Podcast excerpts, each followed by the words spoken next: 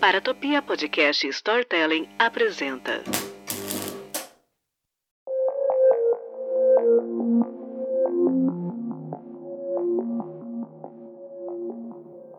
Olá, eu sou a Jay Carrillo, física que trabalha com ficção científica e nas horas vagas eu sou uma assassina em série não praticante.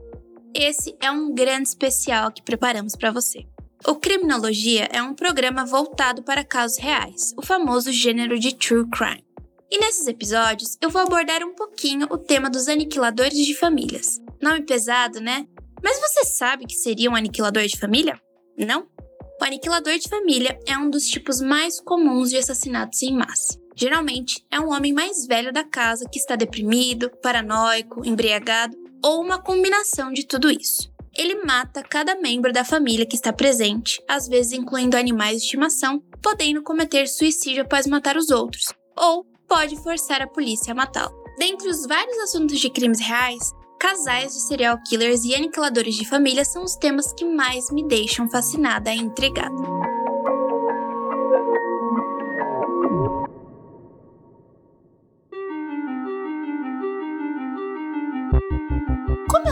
Conheci alguns poucos, eu fui atrás e descobri que os estudos sobre aniquiladores de famílias é relativamente recente e que os casos, na verdade, têm aumentado com o passar dos anos. Dentro do meu coraçãozinho, eu sempre tive o sentimento de que eles existiam muito antes desses estudos. Então eu falei assim: bom, eu vou dar uma olhada, deixa eu ver se o que eu estou sentindo agora realmente é verdade. Não tem nenhuma pesquisa, não achei nada, mas conforme eu fui olhando as datas, eu fui encontrando aniquiladores de famílias muito anteriores aos estudos encontrados.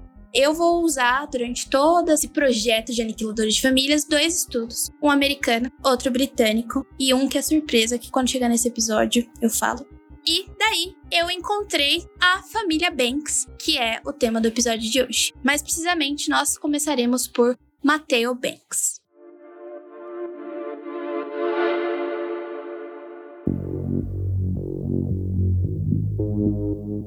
Banks nasceu no dia 18 de novembro de 1872 em Chascomús, na Argentina. Ele era filho de Matthew Banks e Maria Ana Kina, um casal de imigrantes irlandeses que chegaram em 1862 como resultado da extrema pobreza. Além de Mateo, nasceram seus outros seis filhos: Maria Ana, Dionísio, Miguel, Pedro, Catalina e Brígida.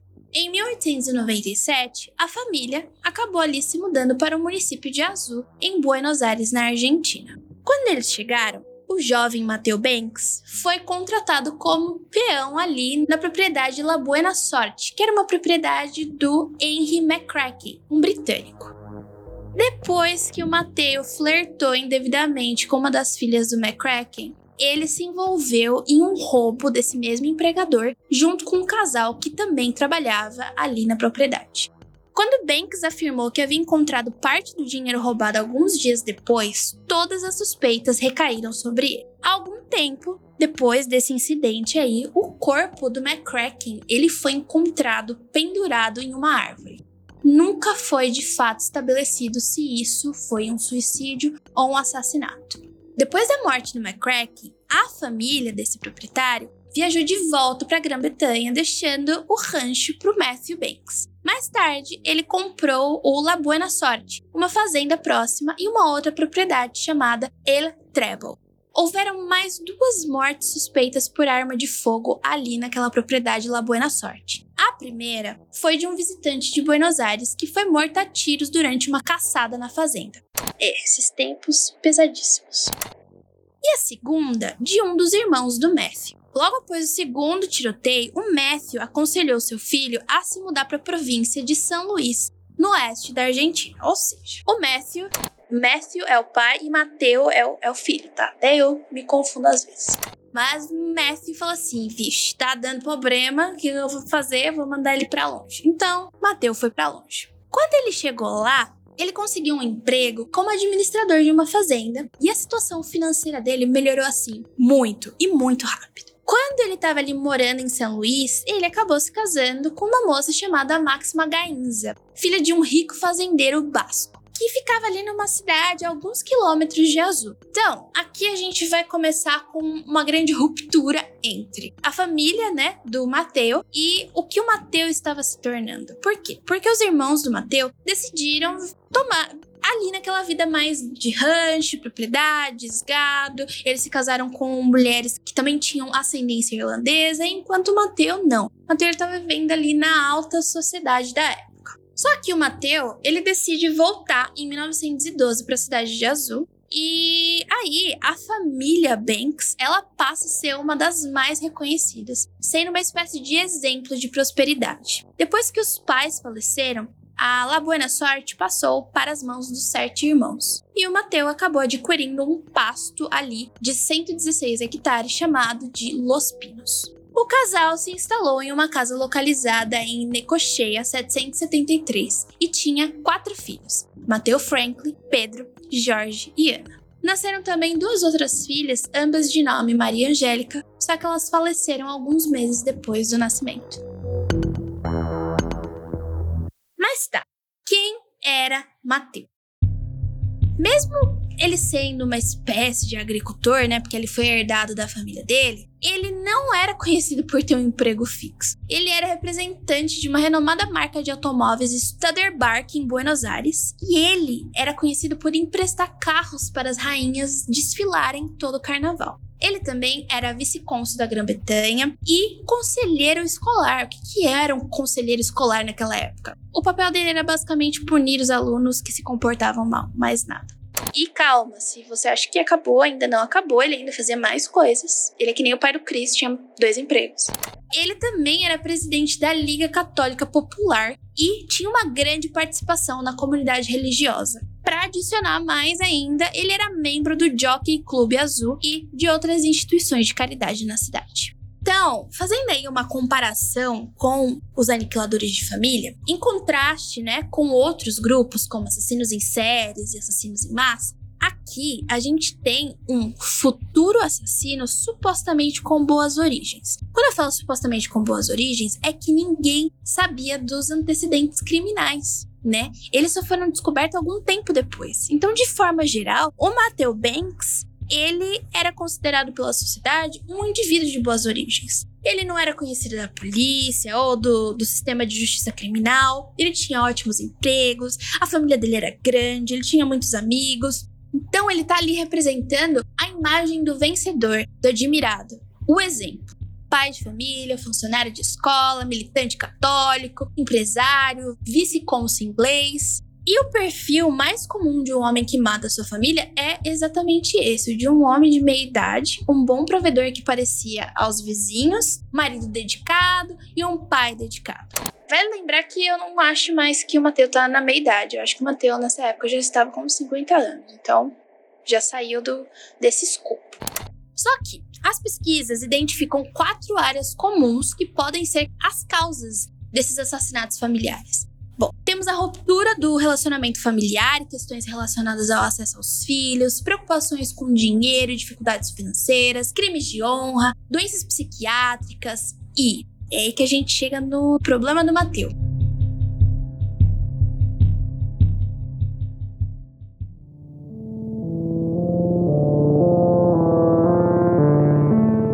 Quando o Jockey Club chegou ali e também teve a abertura do autódromo, o Mateu, ele se tornou fã do jogo até chegar ao vício. E isso trouxe muitos problemas financeiros. A fortuna dele começou a diminuir, as dívidas começaram a se acumular. Então, o que, que ele fez para tentar resolver isso aí? Primeiro, ele vendeu os seus cento e tralala hectares das terras, né, que ele herdou dos pais. Só que ele não vendeu para qualquer pessoa. Ele vendeu para a sociedade, que eram seus irmãos. Na época, ele vendeu por mais ou menos 32 mil pesos nacionais da época. Só que não foi o suficiente ainda para ele. Então, o que, que ele faz? Ele decide falsificar a assinatura do seu irmão Dionísio para vender várias cabeças de gato. É aí que começamos o fim. Os irmãos dele vão acabar descobrindo o que ele fez e ameaçam denunciá-lo de fato. E o Banks, percebendo que por causa desse roubo ele ia para prisão, ele decidiu bolar um plano para se livrar dos irmãos. No dia 1 de abril de 1922, o Mateo Banks vai à farmácia da cidade e compra estricnina, que é um pó cristalino branco, amargo e inodoro que pode ser ingerido, inalado ou até mesmo administrado por via intravenosa. E ele é comumente usado como pesticida para matar pequenos animais, pássaros, ratos. Mas foi só no dia 18 de abril que ele decidiu de fato utilizar esse veneno. Então, às nove da manhã, ali no rancho El Treble, que por descuido da família e dos cozinheiros, o Mateu entra na cozinha e despeja o frasco inteiro de veneno em uma panela no fogão. Então decide passar o resto das horas da manhã perambulando entre os terrenos à espera de que toda sua família fosse de fato aniquilada pelo veneno. Só que não dá certo. Quando ele volta meio-dia, nada tinha acontecido. Ele encontra ali a maior parte dos familiares dele bem. Na verdade, só duas das sobrinhas dele estavam com forte dores no estômago e o irmão Dionísio foi o que mais se afetou, né? Ele ficou acamado por causa do veneno, então ele não ficou muito bem mesmo. Quando deu 1h15 da tarde, o Mateu tava muito bravo porque não deu certo o plano dele, né? Então ele fica ali matutando, matutando, pensando, pensando. Quando dá 8 da noite, ele decide pegar a sua Winchester de cano duplo e ir até a fazenda La Buena Sorte. Lá, ele entra no quarto do Dionísio e atira só uma vez. Essa bala vai atingir o Dionísio nas costas e vai perfurar o seu peito. Ao ouvir os tiros, Sarita, que é a filha do Dionísio, sai do quarto dela gritando e quando ela vê o tio, ela sai correndo. Só que o Mateu acaba atingindo na cabeça com a coronha do rifle e vai deixar ela inconsciente. Ele então pega o corpo dela e arrasta para uma espécie de cisterna, onde o Mateu coloca ali aquele corpo e atira mais algumas vezes. Então são nove da noite e Juan Gaetan, que é um trabalhador da propriedade, chega. Quando ele tá ali se preparando para guardar o cavalo, o Mateu atira nele sem nenhum aviso prévio e ele acaba morrendo instantaneamente. O Banks então viaja 5 quilômetros até o El Treble, ou seja, pra vocês verem que as propriedades, além de grandes, tinham uma distância grande entre elas.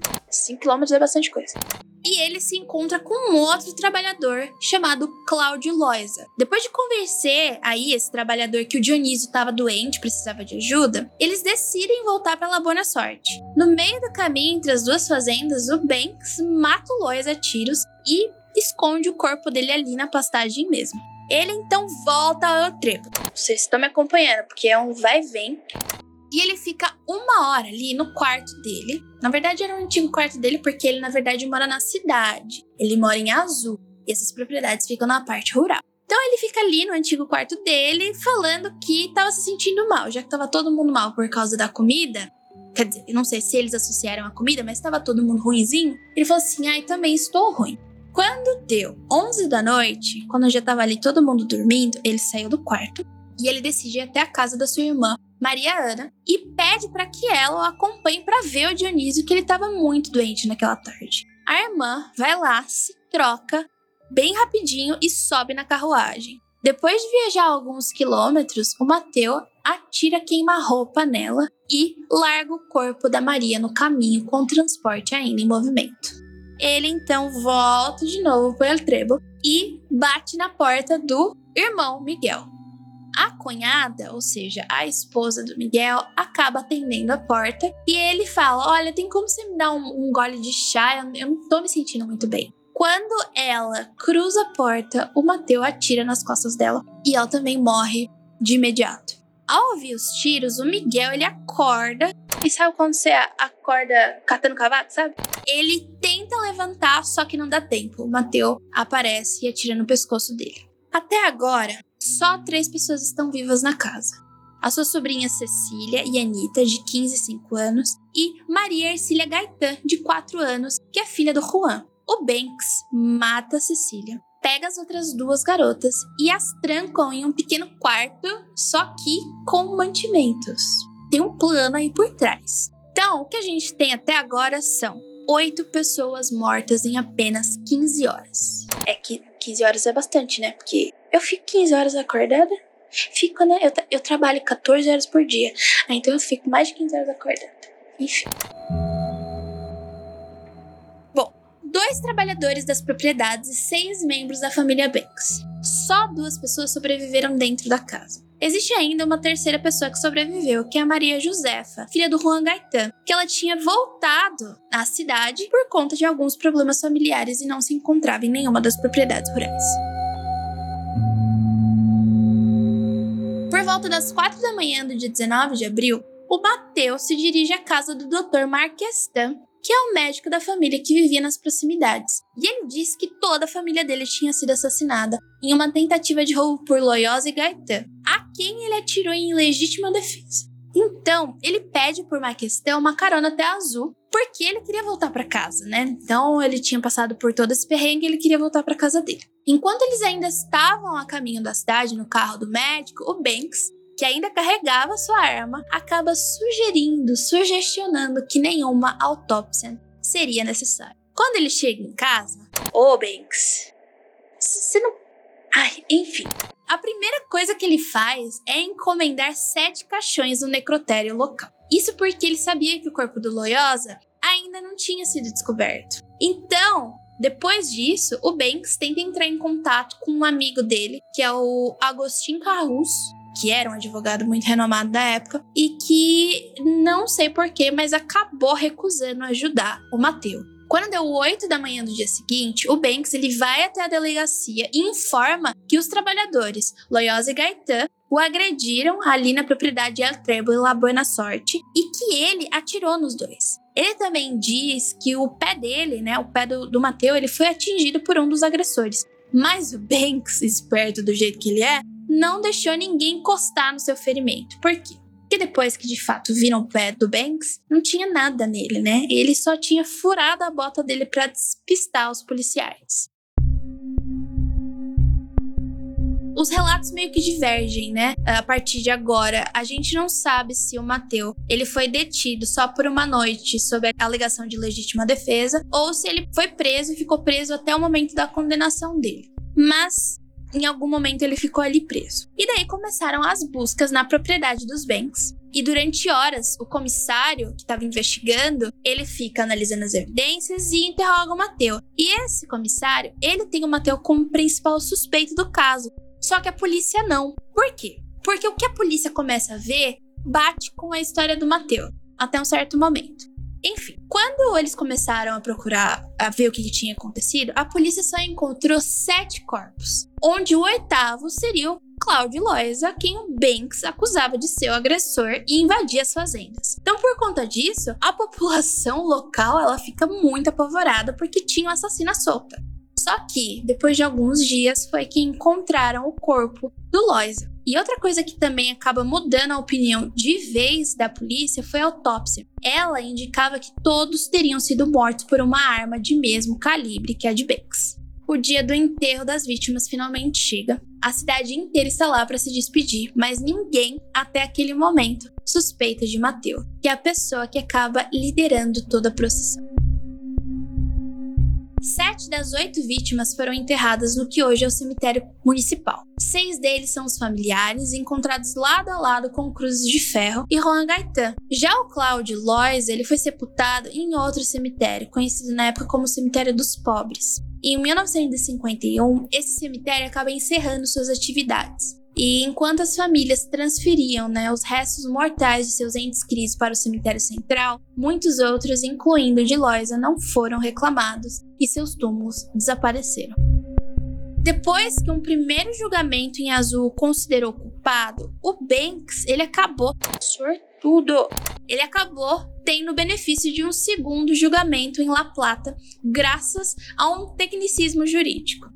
Ambos os processos terminaram com pena de prisão perpétua. Mas daí, no segundo julgamento, um negócio bem estranho aconteceu. Um famoso advogado chamado Antônio Palacio Zini tentou conquistar a simpatia do júri, fazendo com que o Banks, atenção, atenção, se envenenasse na frente deles com uma dose não fatal de cianeto. Enfim, né? Não aconteceu, não rolou. Não, não teve simpatia em relação a ninguém ali. Outra coisa também interessante é que a imprensa da época apelidou Banks de Mateotio, que é um trocadilho em espanhol com o nome do Mateu e a tradução eu matei oito promotor concluiu que Banks desejava ocultar suas dívidas e falsificações de nome para comprar gado da família e herdar a fortuna de Maria Ana e Miguel. Ele não conseguiu a fortuna de Dionísio porque a esposa dele ainda estava viva e internada em um hospital lá em La Plata. Isso explica por que Anitta não foi morta. Como Dionísio ainda teria um herdeiro, né, a sua esposa, não dava lucro, entre aspas. O Banks também poupou a vida de Maria Ercília porque a morte dela teria contradito a sua história de que o pai dela, né, o Juan, era um dos autores. Apesar de ter sido condenado à prisão perpétua, e ser encarcerado no presídio de Ushuaia em 1924, ele foi liberado por bom comportamento em 1942.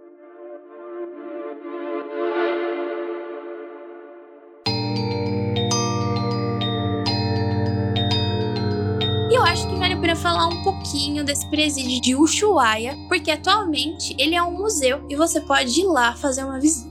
Depois de um tratado de divisão de fronteiras com o Chile, a Argentina passou a usar a região que fica ali no extremo sul do continente para abrigar presos militares. Ele começou a funcionar em 1884, mas fechou em 89 por conta das condições subhumanas referentes ali ao clima da região. Em 1902, começaram a enviar esses presos militares a região onde atualmente está a cidade de Ushuaia, para que eles ajudassem a construir um novo presídio que foi inaugurado em 1904 e se manteve aí até 1947, quando foi fechado pelo presidente Juan Perón por razões humanitárias, mas muitos dizem que na verdade foi por razões financeiras mesmo. A partir de 1917, o presídio ele passa a não ser só para presos militares, ele passa também a receber presos comuns e nos anos finais do seu funcionamento, ele também passa a abrigar presos políticos. Essas questões humanitárias, elas têm algumas divergências. Isso porque alguns consideraram que na época era um ótimo presídio, porque os presos sem educação básica recebiam um ensino e todos, tirando idosos incapacitados, trabalhavam e recebiam uma espécie de salário que era guardado numa poupança e entregue no final da pena ou então era enviado para a família das pessoas. O trabalho poderia ser oficinas, construções, os presos poderiam ir para os campos cortando lenha, enfim, todo tipo de trabalho que dava para ser feito ali naquela região. Já algumas outras pessoas, elas denunciaram muitos casos de tortura e abuso ali nesse presídio. Além do mais, o isolamento geográfico ele impedia que os presos pudessem receber visitas dos familiares com frequência. Várias tentativas de fuga aconteceram, mas pouco de fato foram bem executadas. Isso porque escapar do lugar não era tão difícil assim. O problema era quando você estava do lado de fora. Porque a gente está ali num lugar isolado, a pessoa está sem comida, frio, enfim, os fugitivos acabavam voltando. E claro que também existiram alguns presos que escaparam e nunca mais voltaram. Mas daí a gente não sabe se eles realmente conseguiram de fato escapar ou se morreram no caminho.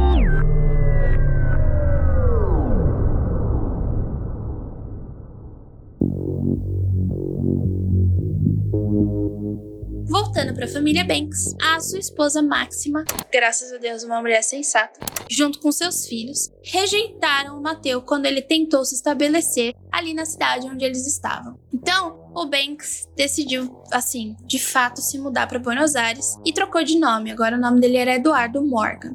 Ele morreu em 1949 quando caiu no banheiro do seu apartamento no bairro das Flores. Ele tinha 76 anos de idade. O que aconteceu foi: ele entrou no banheiro, trancou a porta e quando ele foi entrar na banheira, ele escorregou e bateu a cabeça na borda.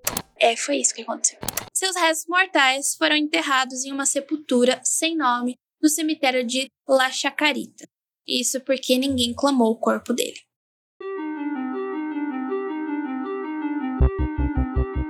Mim, esse aniquilador de família fica um pouco fora do escopo dos estudos realizados. Primeiro, porque os estudos são realmente recentes, com ressalva de algumas revisões. Eles são ali de 2012, 2013 e eles analisam casos desde 1960 a 1980. E também são concentrados em países europeus ou nos Estados Unidos. Outra coisa é que essas pesquisas dizem que, em mais da metade desses casos, os assassinos são homens entre seus 30 e 40 anos. O Mateu, ele tinha 50 já. Esses estudos também afirmam que, de novo, em mais da metade desses casos, os assassinos se matam ou enfrentam a polícia forçando algum tipo de combate. O Mateu, da forma mais fria e tranquila possível, tenta jogar a culpa em qualquer pessoa que pudesse ou tivesse a seu alcance. Mas eu não tô aqui para criticar essas pesquisas. Na realidade, o meu fascínio é exatamente esse. Os aniquiladores de família sempre existiram, em todos os lugares. Esse caso em específico é de 1922, mas se vocês forçarem, né? Se a gente forçar de fato mais a barrinha do Google, a gente chega em anos anteriores. Falamos de um caso por questões financeiras, clássicos de uma das caixinhas criadas para categorizar esses assassinos. O aniquilador de família egoísta, o pai que acredita que sua família é consequência de seu sucesso financeiro e é através dela que ele mostra suas conquistas e realizações. Só que, se esse pai se torna um fracasso econômico, a família não serve mais essa função. O que vemos também é um aumento desses casos. E apesar desse caso não ser Acredite que os assassinatos por aniquiladores de família são, em sua avassaladora parte, crimes de gênero, como veremos nos próximos episódios.